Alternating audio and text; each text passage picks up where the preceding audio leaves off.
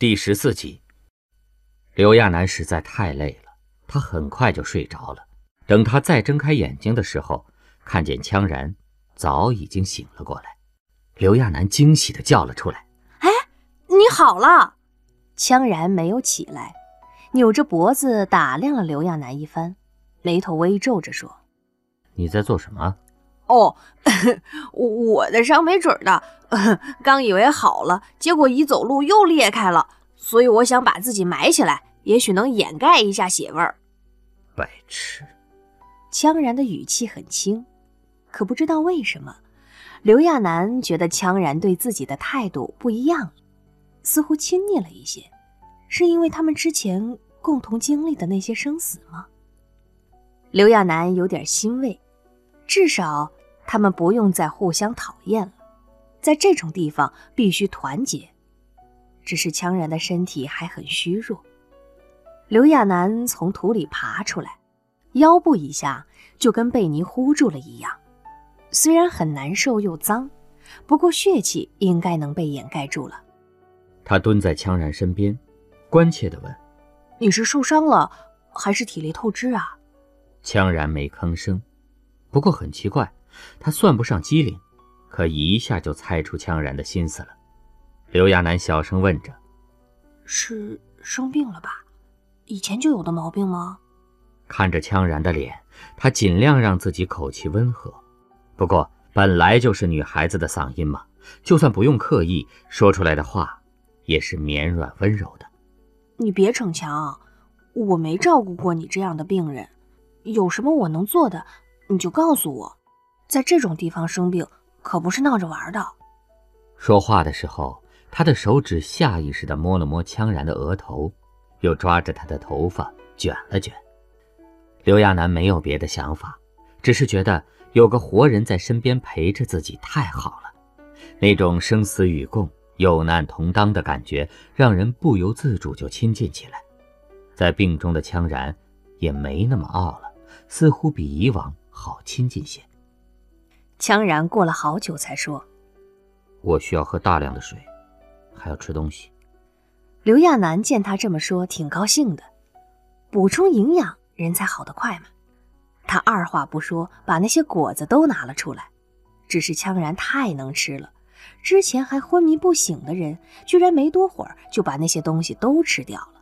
这可要命了，附近能找到的食物太有限了。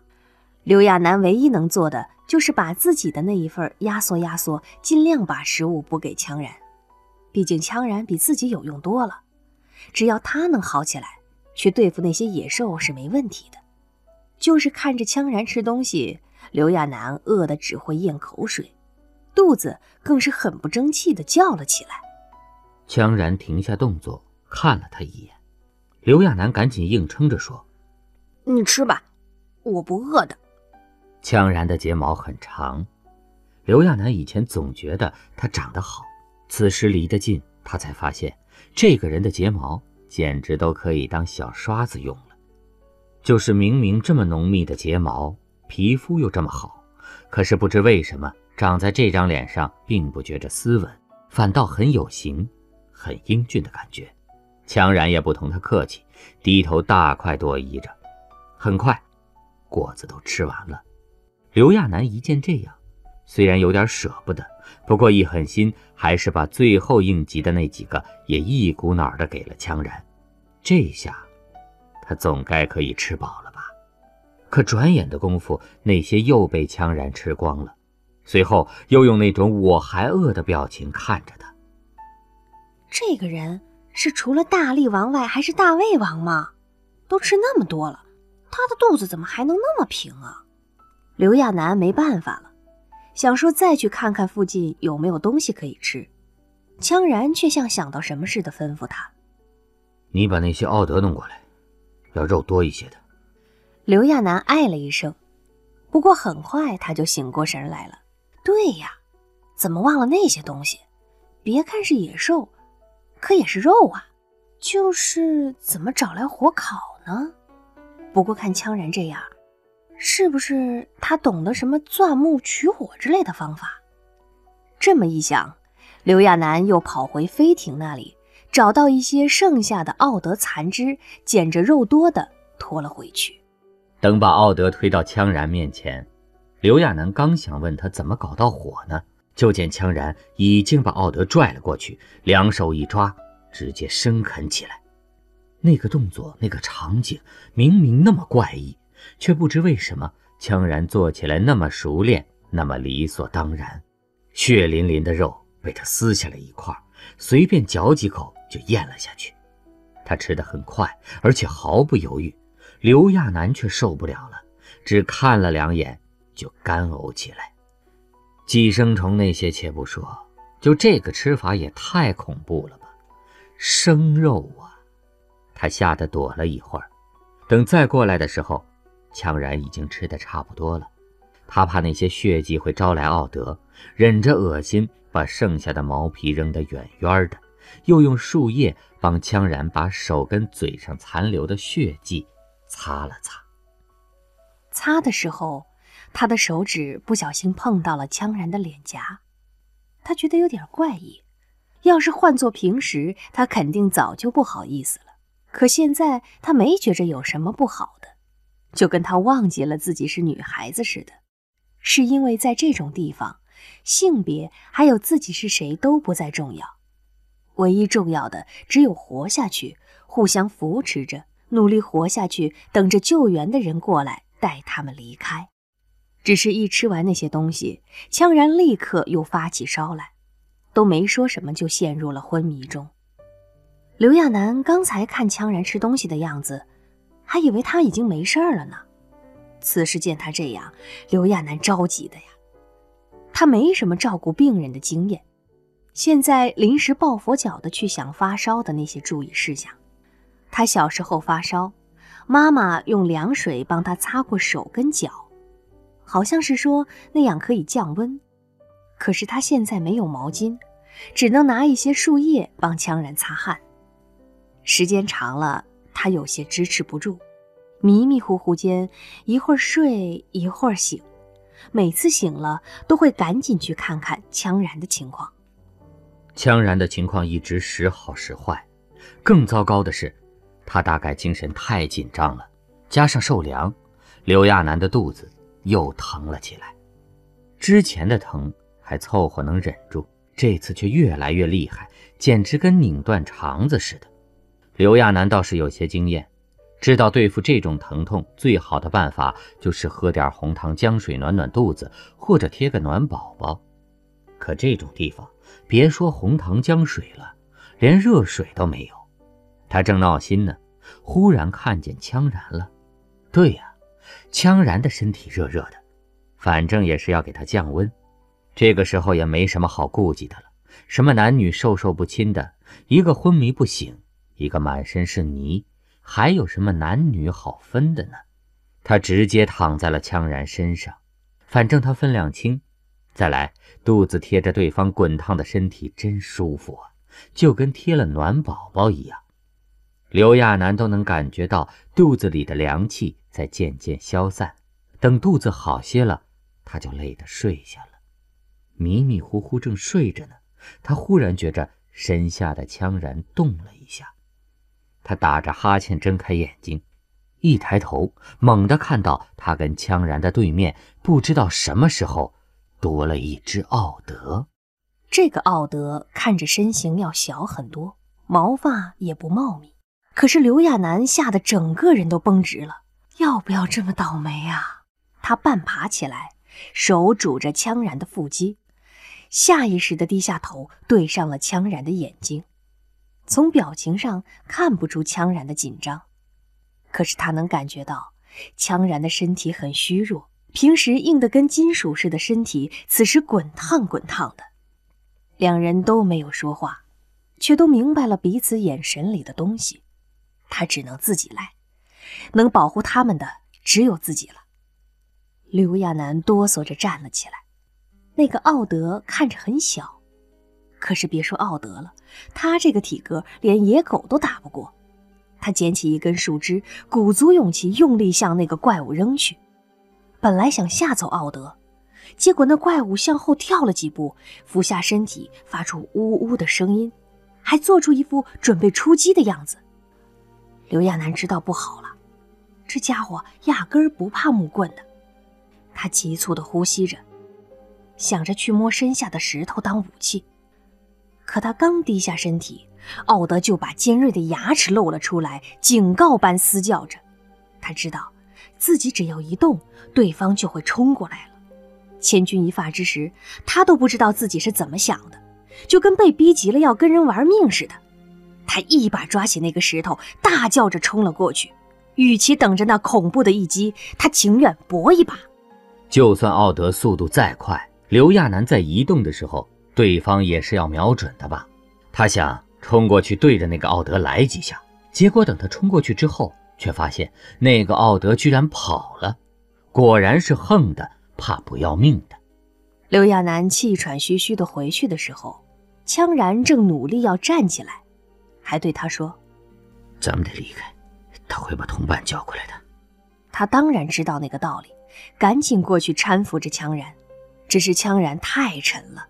他被羌然压得身体都歪了一下，羌然也在努力试图站起来，可是没用，他就跟使不出力气似的，试了几下，可每次都没站起来，摇晃着又坐了下去。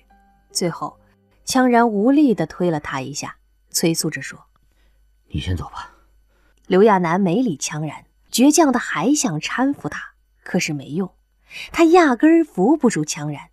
偏偏就在这个时候，他们面前的树丛忽然被什么分开了。他以为是那些奥德又过来了呢，二话不说捡起块石头，学着之前的样子，低着脑袋就冲了过去。结果刚冲到对面，他就被人一把抓住了头发，一个粗鲁的声音大声的骂着：“你瞎撞什么？”他差点没哭出来，是人的声音，这是有人来救他们了。刘亚楠赶紧抬起头来。